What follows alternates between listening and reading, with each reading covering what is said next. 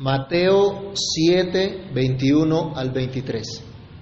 No todo el que me dice, Señor, Señor, entrará en el reino de los cielos, sino el que hace la voluntad de mi Padre que está en los cielos.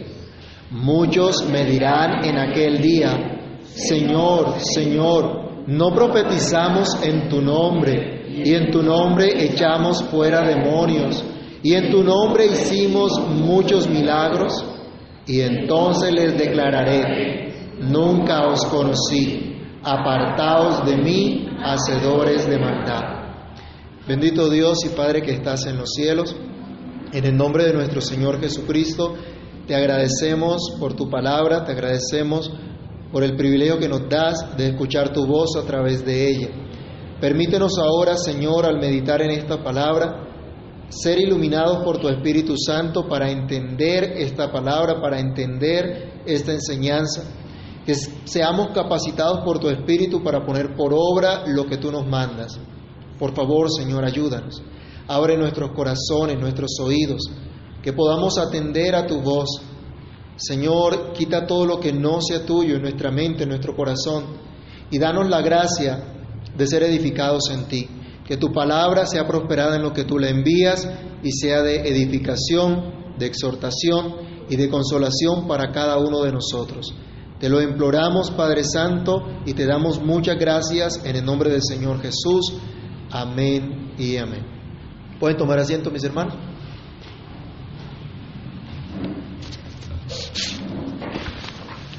Hoy toma mucha relevancia las palabras inspiradas del apóstol Pablo consignadas en las Sagradas Escrituras cuando decía, y esto conociendo bien el tiempo, que es ya hora de levantarnos del sueño, porque ahora está más cerca de nosotros nuestra salvación que cuando creímos. Al estar más cerca de esa consumación de la salvación que nos ha dado Cristo, debemos tener claridad también que está mucho más cerca el día del juicio final. El día del juicio del cual Cristo nos ha estado hablando en todo este sermón del monte y especialmente en este capítulo 7. El Señor ha mostrado a sus seguidores quiénes son los cristianos, quiénes son los verdaderos discípulos, los únicos que realmente pueden ser dichosos teniendo seguridad, teniendo paz, teniendo vida eterna, teniendo la seguridad de entrar al reino de los cielos. Y solo a estos se les garantiza que verán a Dios. Y solo estos son los que entran por esa puerta, ¿cómo? ¿Se acuerdan? Por esa puerta estrecha y andan por ese camino angosto. Pero el Señor ahora había dicho en, en los versículos anteriores, ¿cuál es la vida justa que debe vivir el cristiano? ¿Cuál es la vida piadosa que debe vivir el cristiano? No la falsedad que mostraban los escribas y fariseos, sino lo que realmente él había consignado en su palabra.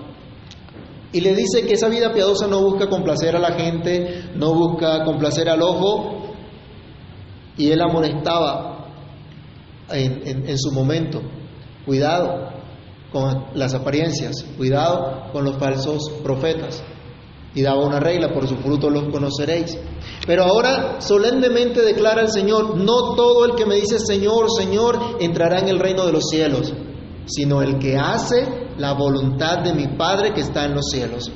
Ante las palabras más solemnes que escuchamos de la misma boca del Hijo de Dios, del Santo Hijo Eterno de Dios, debemos reflexionar en el hecho de que hay un juicio final y en el hecho de que la falsa paz de muchos se va a acabar. Por eso titulamos la reflexión en el versículo 21 el día de hoy, juicio final y falsa paz. Vamos a hablar de juicio final y falsa paz.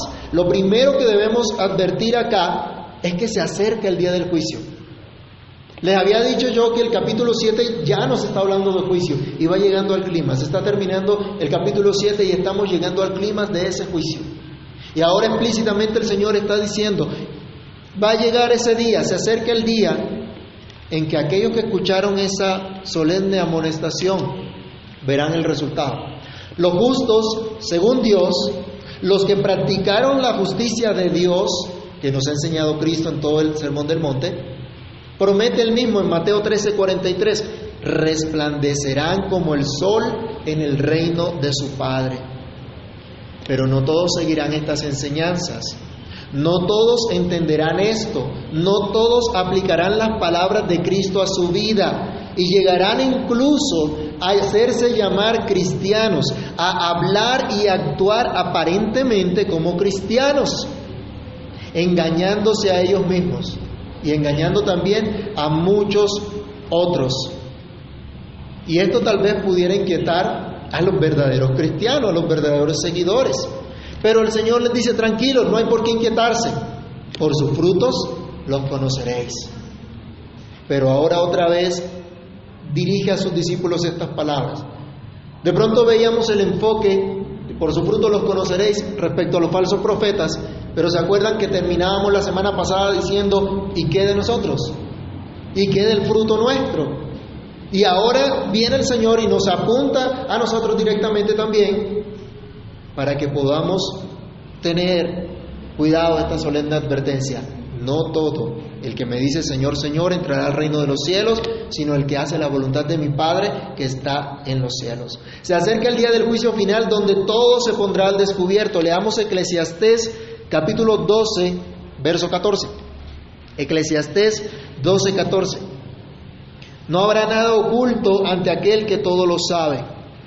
Tal vez nos podremos engañar entre nosotros, podremos pretender ocultar nuestros pecados e incluso pasar inadvertidos también en nuestro bien actuar si es Dios el que actúa en nosotros. Pero todo un día será juzgado delante de Dios. ¿Qué dice Eclesiastés 12.4? 14, perdón, 12.14.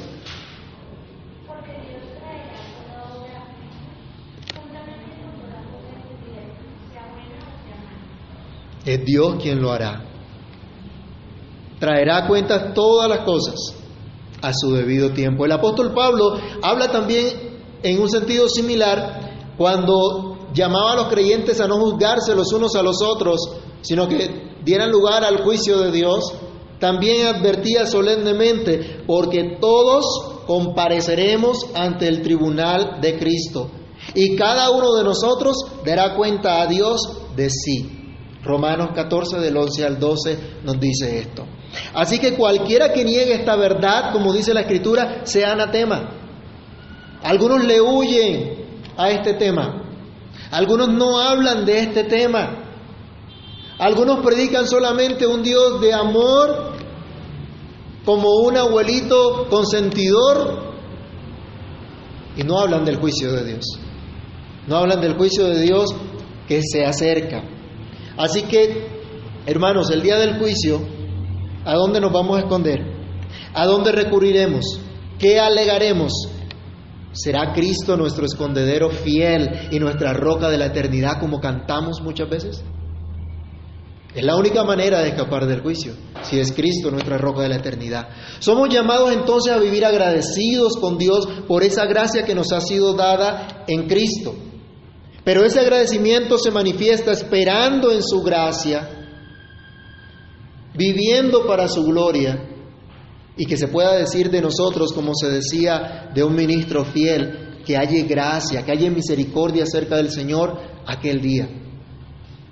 Que ese día del juicio estemos bajo la, cubiertos bajo esa misericordia de Dios. Se acerca el día del juicio donde se dará el pago a cada uno.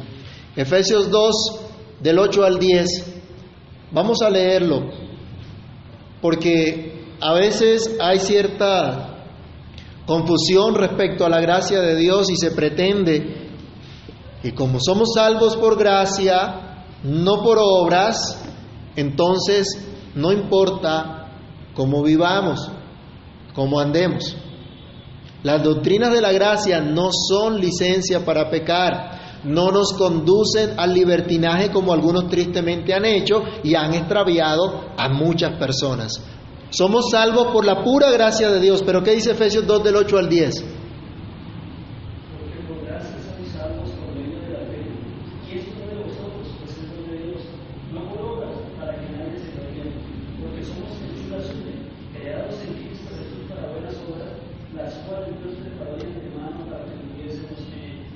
Entonces somos salvos por la pura gracia de Dios, hechos una nueva creación para buenas obras. No la que nosotros nos inventamos, ¿no? También hay que tener cuidado con eso. sino las que Dios preparó de antemano para que anduviéramos en ellas. Y ya leíamos durante la, la proclamación de lo que creemos los diez mandamientos, donde el Señor nos, nos, nos muestra su ley, cuáles son esas buenas obras que, Dios, Dios preparó. De modo que es inconsistente decir que somos salvos por gracia y usar nuestra libertad cristiana como excusa para practicar deliberadamente el pecado. No podemos decir somos cristianos, pero vivimos una vida, una práctica pecaminosa. Es que el Señor ya me perdonó todos los pecados. No, eso es inconsistente con la verdadera gracia de Dios. Vayamos a Apocalipsis capítulo 2, 20, del 12 al 13. El Señor dice que se acerca el día del juicio, en que cada uno tendrá que dar cuenta de sí, en que dará el pago a cada uno según su obra. Si sus obras fueron malas, la sentencia es condenatoria. Si sus obras fueron buenas porque fueron hechas en Cristo Jesús, sus recompensa será dada de parte de Dios. Apocalipsis 10 del 12 al 13, ¿qué nos dice? Perdón, les dije mal la cita. Apocalipsis 20 del 12 al 13. Apocalipsis 20, 12 al 13.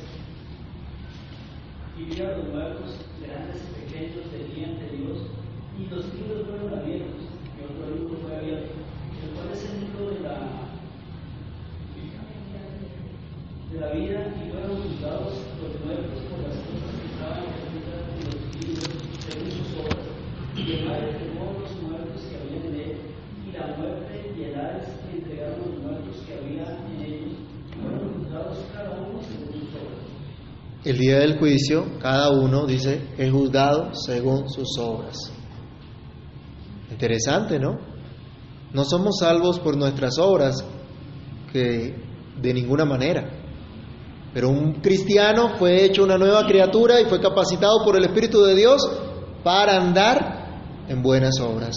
Apocalipsis 22, 12. Mire lo que dice el mismísimo Hijo de Dios. Apocalipsis 22, 12.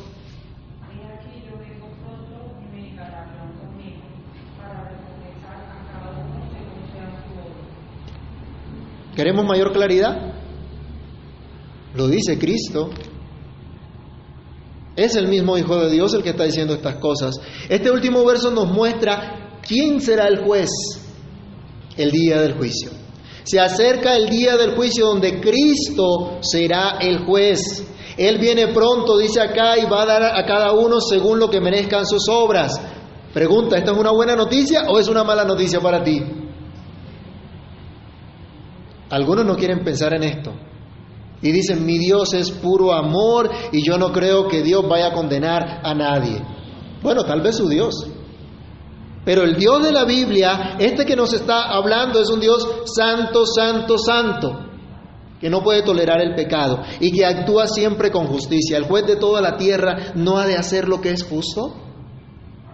Todo el justo juicio de Dios ha sido otorgado a Cristo. Vayamos a San Juan capítulo 5, del verso 22 al 27. Dios Hijo, quien hizo quien se hizo hombre para venir a salvar a los hombres, quien dio su palabra, él mismo vendrá a ejecutar ese juicio. Y por su palabra juzgará todas las cosas. Leamos San Juan 5 del 22 al 27.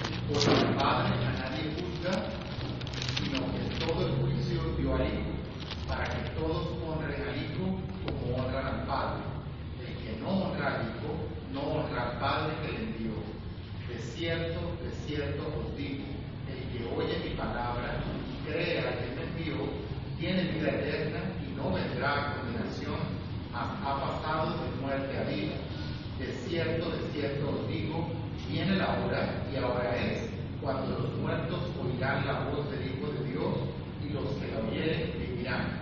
Porque como el Padre tiene vida en sí mismo, así también ha dado al Hijo el tener vida en sí mismo también les dio autoridad de hacer juicio por cuanto es el Hijo del Hombre. Y en el capítulo 12 también del Evangelio según San Juan, el versículo 48.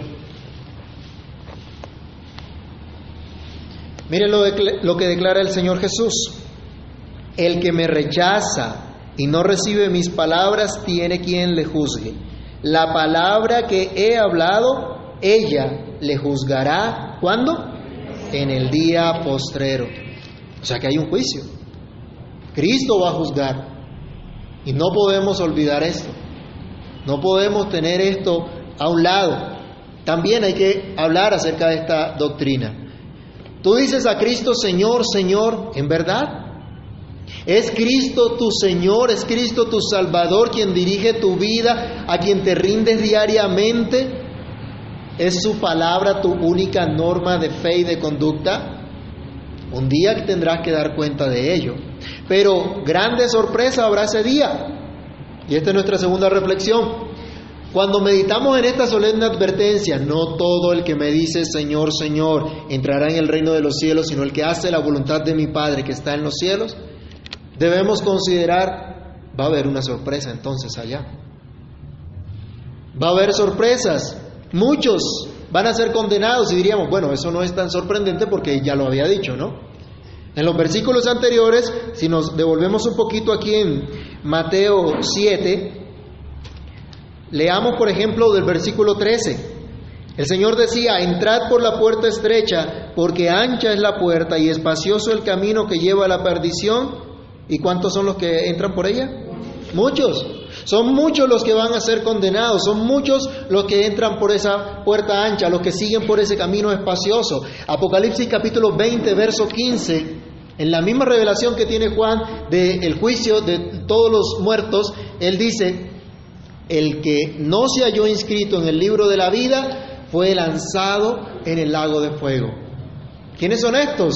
Pues de lo que Cristo está hablando en este sermón diciendo que siguieron por el camino ancho, que entraron por esa puerta amplia, espaciosa, los que decidieron hacer su voluntad. Es una triste realidad, pero Cristo lo ha advertido. Muchos entran por el camino que lleva a la perdición. Muchos entonces serán condenados por seguir su propia maldad, sus deseos egoístas, su propio corazón.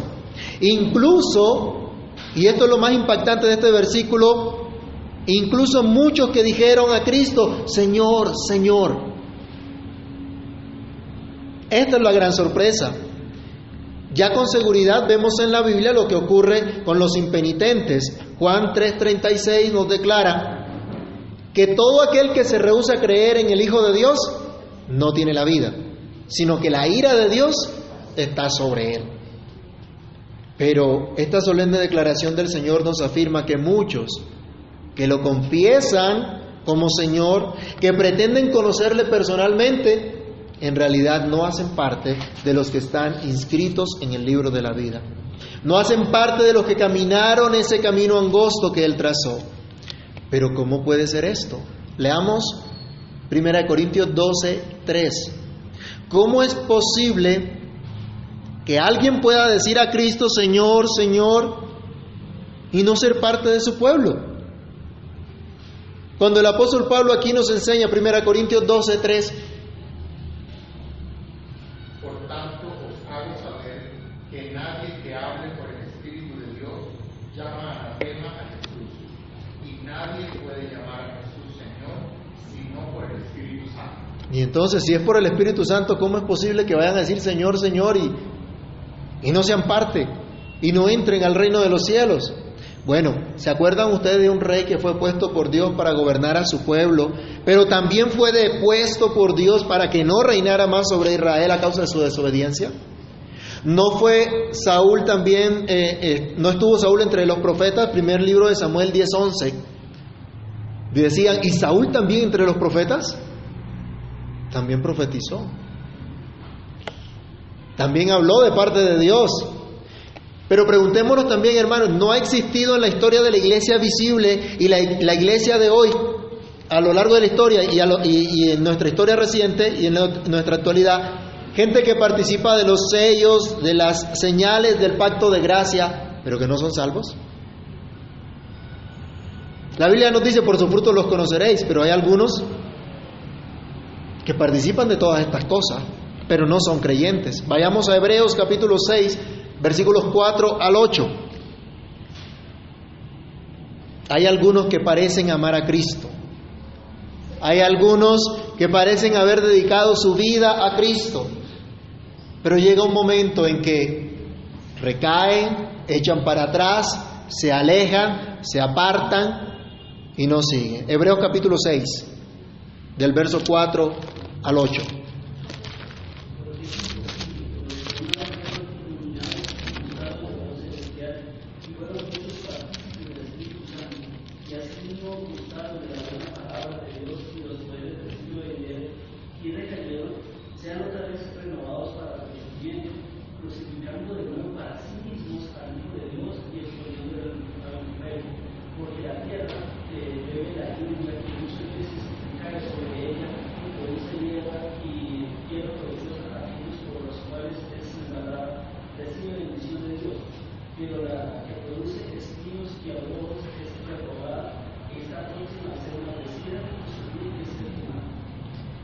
Es decir, que dentro de esa comunidad del pacto, dentro de la gente que dice somos el pueblo de Dios, también hay algunos que realmente nunca han sido parte de ese pueblo de Dios.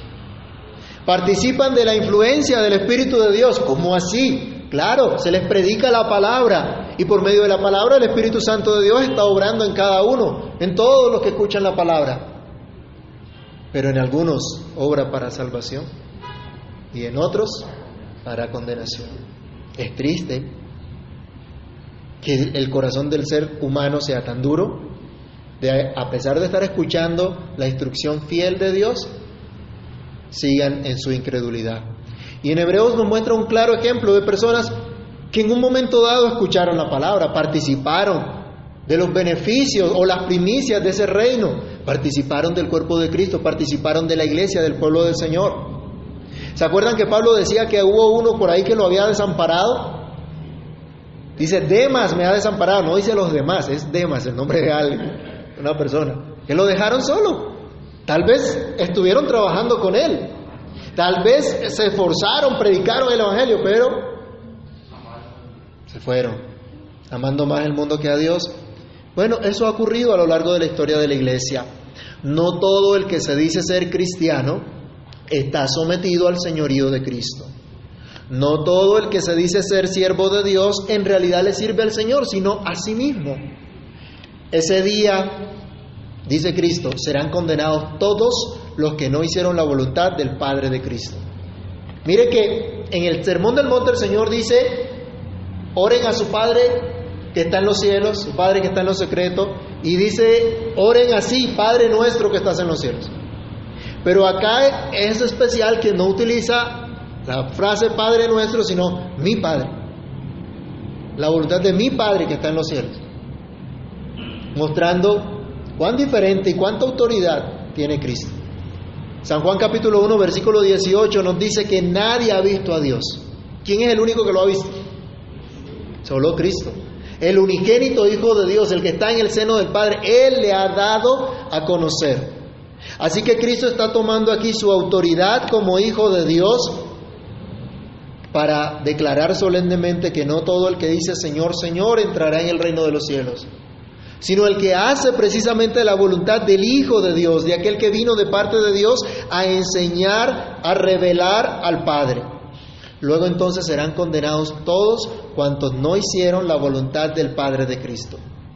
Todos cuantos no creyeron que Cristo es el único Hijo de Dios, todos cuantos no creyeron que Jesucristo es igual a Dios, tiene la misma esencia de Dios, pero no creyeron a sus palabras. Serán condenados los que no creyeron en su sacrificio expiatorio. Serán condenados los que no obedecieron a sus palabras.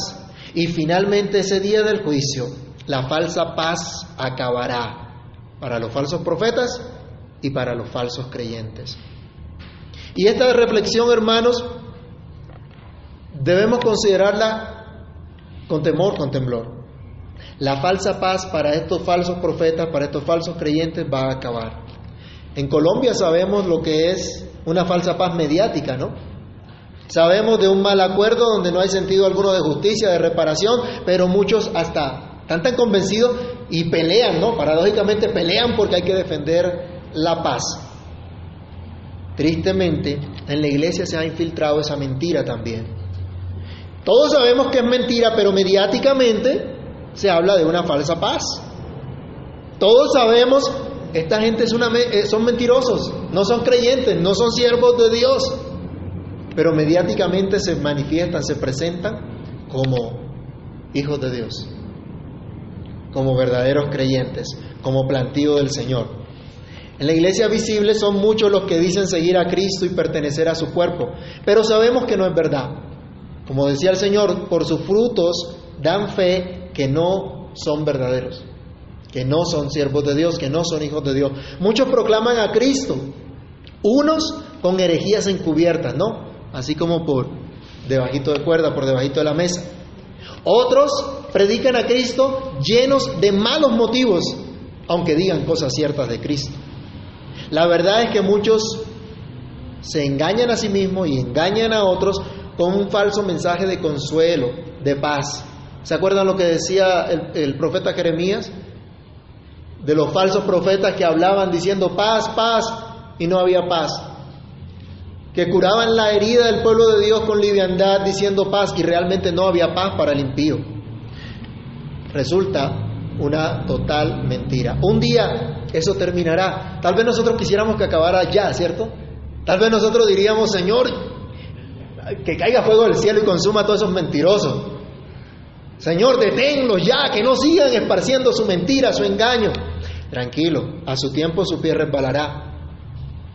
A su tiempo se mostrará que todo fue una mentira y su falsa paz en aquello que ellos confían se va a acabar aunque hoy digan que son ortodoxos, que son correctos en su doctrina, porque en Tito capítulo 1, verso 16 nos dice la escritura, profesan conocer a Cristo, pero con los hechos lo niegan, siendo abominables y rebeldes, reprobados en cuanto a toda buena obra.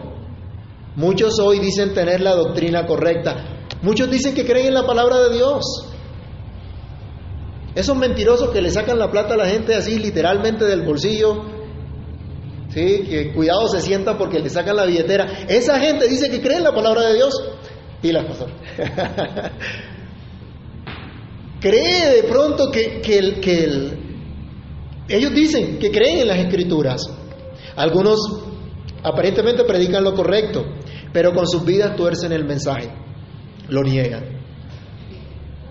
Y tengo que decir algo, los predicadores tenemos la tentación y caemos muchas veces en el pecado de predicar a otros y no a nosotros.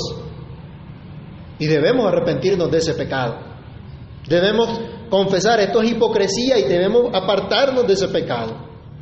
Algunos solo predican la doctrina, no solo predican la doctrina correcta, sino que además son fervientes en sus esfuerzos. Son fervientes en servir a Dios, aparentemente, ¿no? Son fervientes en la proclamación, colocan todo su empeño, todo su entusiasmo para que se muestre la palabra, para que se predique la palabra, para que se funden iglesias. Hay gente dentro de la iglesia que es muy colaboradora y que uno dice, ¿cómo ama al Señor? Colaboran muchos, son muy dadivosos, están dispuestos para cualquier servicio que se les llame. Pero el Señor dice, no todo el que me dice Señor, Señor, entrará en el reino de los cielos. ¿Sino quién? El que hace la voluntad de mi Padre que está en los cielos. ¿Hay que tener la doctrina correcta? Pues por supuesto. Es imposible una práctica de fe correcta sin una doctrina correcta. Si no creemos de Dios lo que Él dice que debemos creer, ¿cómo le vamos a servir? ¿Cómo le vamos a adorar? ¿Cómo vamos a hacer su voluntad? No hay manera. En ese sentido entonces es que el apóstol Pablo nos dice que nadie puede llamar a Cristo Señor sino por el Espíritu Santo. Cuando conoce, se rinde ante la revelación de la voluntad de Dios, cuando conoce a Cristo, entonces Cristo es su dueño. Así que Él hace entonces, por el mismo Espíritu de Dios, que creamos que Él es nuestro dueño, nuestro amo, a quien servimos, pero también nos hace creer que Cristo es quien dice ser. Es la única manera de ser salvos. Vayamos a Filipenses capítulo 2, del verso 5 al 11. Si no creemos la doctrina correcta, no podemos ser salvos. Y esto parece una declaración terrible y alarmante. Pero si no creemos lo que Dios dice, no podemos ser salvos. Filipenses 2, del 5 al 11. Haya pues en vosotros este sentir que hubo también en Cristo Jesús, el cual, siendo en forma de Dios, no estimó el ser igual a Dios como cosa a que aferrarse, sino que se despojó a sí mismo, tomando forma de siervo, hecho semejante a los hombres, y estando en la condición de hombre, se humilló a sí mismo, haciéndose obediente hasta la muerte y muerte de cruz. Por lo cual Dios también le exaltó hasta lo sumo y le dio un nombre que es sobre todo nombre, para que en el nombre de Jesús se doble toda rodilla de los que están en los cielos y en la tierra y debajo de la tierra, y toda lengua confiese que Jesucristo es el Señor, para gloria de Dios Padre. No solo es nuestro Salvador, es nuestro Señor, nuestro dueño. Y si no creemos todo esto, no podemos ser salvos. De modo que podemos estar de acuerdo con Lloyd Jones cuando decía, la ortodoxia es absolutamente esencial. Es esencial. Lo necesitamos. Es el deber, es lo básico para ser cristiano. Conocer, creer lo correcto, lo que Dios dice. También hay que ser fervorosos. Vayamos a Romanos capítulo 12, verso 11. Pero no entendamos este fervoroso como gritar en la predicación, como emocionarme cuando estoy predicando, como aplaudir, brincar en el culto de tanto gozo que tengo. No. Miremos en el contexto qué significa ser ferviente. Romanos 12, 11.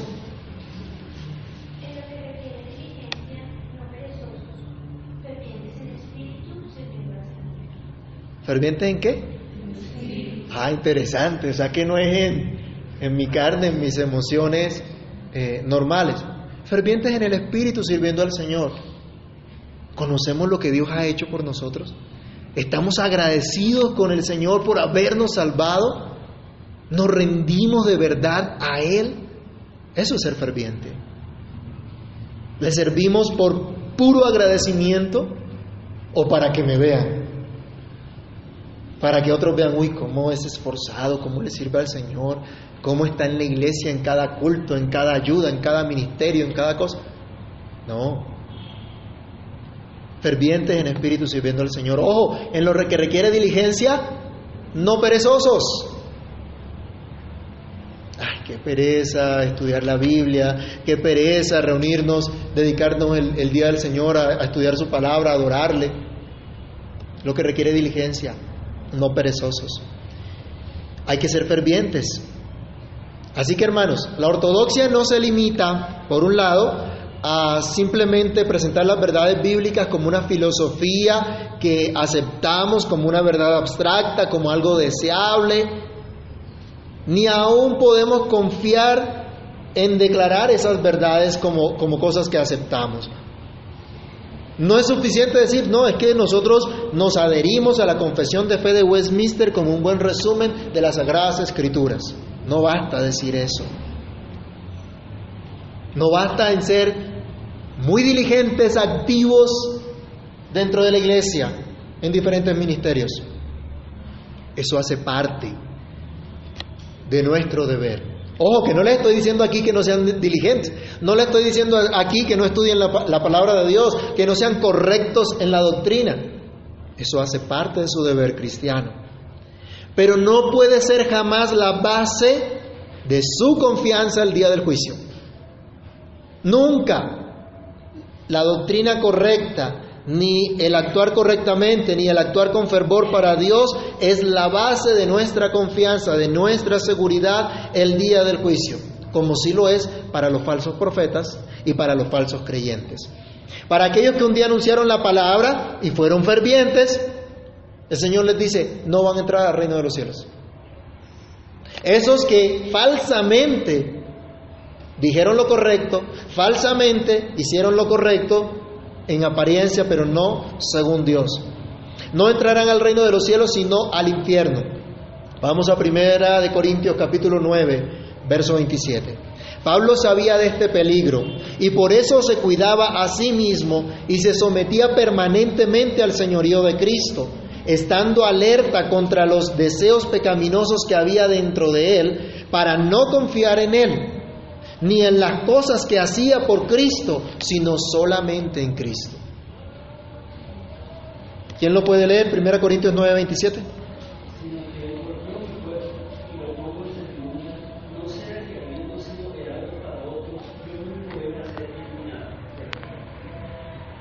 ¿Sí? Se puede predicar la palabra correcta, ¿cierto? Pero se puede estar perdido, se puede estar caminando al infierno.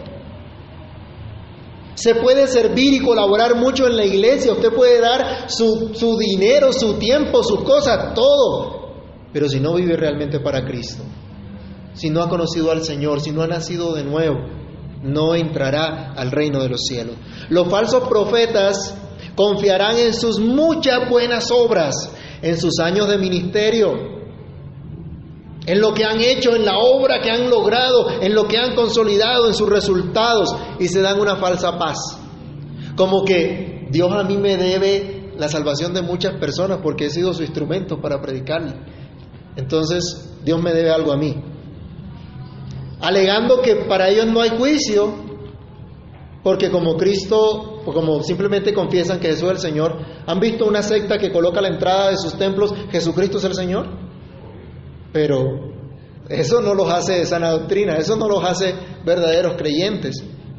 Bueno, unos se dan falsa paz y alegan que ese día, como ya confesaron a Cristo como Señor y Salvador, ya tienen entrada al reino de los cielos. Piensan que aunque sus deseos pecaminosos los dominen, y hagan cuanta maldad se les ocurra, son salvos por siempre. Porque como la salvación no se pierde, entonces viven como se les da la gana. Pero todo esto acabará el día del juicio, cuando el Señor les diga, nunca os conocí, apartados de mí, hacedores de maldad, e irán a su propio lugar, donde jamás tendrán paz.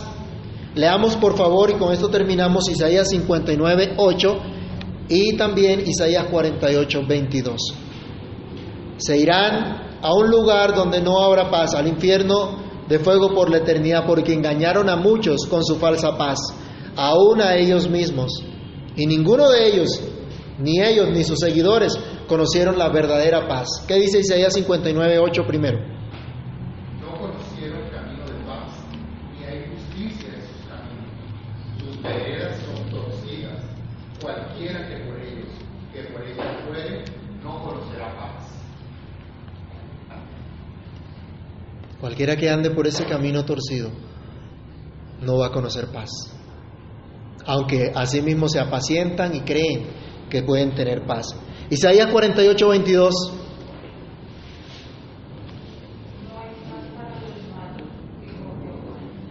No hay paz para los malos, no hay paz para el impío. Aunque ellos traten de consolarse a sí mismos. La pregunta para nosotros, hermanos, es, ¿Cristo es tu único Señor y suficiente Salvador? ¿Lo confiesas con tu boca y lo crees en tu corazón? ¿Crees que esto te salva? Cuidado, los demonios también creen y tiemblan. Pero Cristo dijo, no todo el que me dice Señor, Señor, entrará en el reino de los cielos, sino el que hace la voluntad de mi Padre que está en los cielos. No basta profesar que somos cristianos. No basta profesar la fe o identificarnos con los credos bíblicos e históricos. Hay que hacer, hay que practicar la voluntad del Santo Dios. Y solo los verdaderos creyentes serán capaces de ello. Solo los que lloran al ver que son incapaces de cumplir la ley de Dios van a recibir consuelo en Cristo, van a recibir el poder del Espíritu de Dios para ejercer dominio propio en contra del pecado. Solo estos van a poder vivir en piedad y justicia, haciendo tesoros en los cielos, haciendo la voluntad del Padre de Cristo, que por su gracia es también nuestro Padre que está en los cielos. Definitivamente, hermanos, que Dios nos ayude, que Dios tenga misericordia de nosotros. Oremos. Padre que estás en los cielos, en el nombre del Señor Jesús, te damos gracias por tu palabra. Te damos gracias por esta solemne amonestación que nos haces, para que no nos dejemos engañar, ni aún nos engañemos a nosotros mismos. Señor, ten misericordia de cada uno de nosotros y ayúdanos a reconocer nuestra debilidad, nuestra incapacidad. Tú no has rebajado tus estándares. Tú no has dicho que ya no debemos obedecer a tu palabra. Señor, perdónanos. Perdónanos por cuantas veces nos comportamos como impíos, como los que no te conocen. Perdónanos, Señor, por no darle lugar a tu palabra que se merece. Perdónanos por pensar de pronto que podemos vivir una vida cristiana superficial. Perdónanos, Señor, por no confiar en ti y por aún pretender, Señor, vivir la vida cristiana o decir que somos cristianos en nuestras fuerzas, en nuestra capacidad, en nuestro entendimiento carnal. Perdónanos, Señor, y ayúdanos a entender que sin ti nada de esto podemos hacer que sin ti es imposible vivir esta vida justa, que sin ti es imposible dar ese fruto bueno si no somos árboles buenos. Señor, perdónanos porque aunque te confesamos como nuestro rey, como nuestro dueño, muchas veces hacemos nuestra propia voluntad y no la tuya. Ten misericordia de nosotros y por favor cambia nuestra manera de pensar. Enséñanos cada día a someternos más a ti, a someternos más a tu palabra, a buscar agradarte a ti y no a nosotros.